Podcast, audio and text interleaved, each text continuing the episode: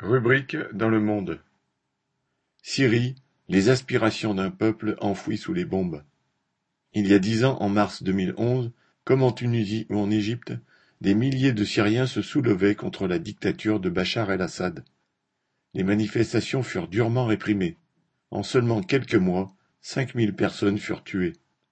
Dix ans plus tard, Assad est toujours au pouvoir, contrôlant 70% du territoire syrien. Les dirigeants occidentaux en le déplorant, se livre à l'habituel concert de déclarations hypocrites, tel Macron qui déclarait le 15 mars rester citation, aux côtés du peuple syrien pour répondre aux besoins humanitaires, défendre le droit international, lutter contre l'impunité, trouver enfin une solution politique, la seule possible. Mais quel soutien a été apporté en 2011 à cette jeunesse qui avait soif de liberté, de démocratie? En réalité, aucun. Alors que la répression féroce s'abattait sur le peuple syrien, les dirigeants des pays impérialistes, et en premier lieu les États-Unis, ne se préoccupèrent pas du sort des personnes torturées, emprisonnées ou tuées par les forces de répression du régime, préférant laisser Assad agir contre la révolte. Leur attitude fut dans un premier temps d'attendre de voir si cette situation de contestation ne serait pas l'occasion d'imposer un régime à leurs bottes, Assad étant jugé peu fiable, leur permettant de mieux contrôler la région. Puis, faute de voir surgir de l'opposition à Assad les éléments d'un pouvoir de rechange suffisamment solide, les États-Unis, directement ou par puissance régionale interposée, telle la Turquie, financèrent des milices djihadistes afin d'affaiblir Assad. Le chaos créé par l'irruption de l'organisation État islamique en Syrie, puis en Irak, et la résistance du régime changèrent la donne à partir de 2015. Les dirigeants occidentaux s'appuyèrent alors sur la Russie et l'Iran pour, au contraire, aider Assad à regagner du terrain, celui-ci apparaissant alors finalement comme un moindre mal.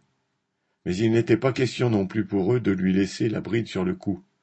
Une fois les territoires repris à l'organisation État islamique, alors qu'Assad était en passe de gagner la guerre grâce au soutien de la Russie, ils s'appuyèrent sur la Turquie pour limiter sa victoire.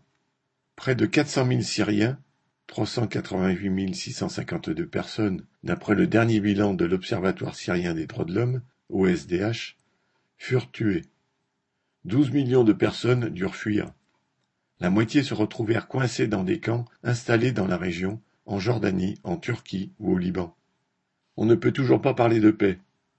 Le pays est désormais éclaté en diverses zones, celles contrôlées par l'armée d'Assad et celles qui le sont par des groupes armés, comme la zone d'Ilib que contrôle le groupe Hayat Tahrir al-Sham, anciennement Front al-Nosra, un temps lié à Al-Qaïda.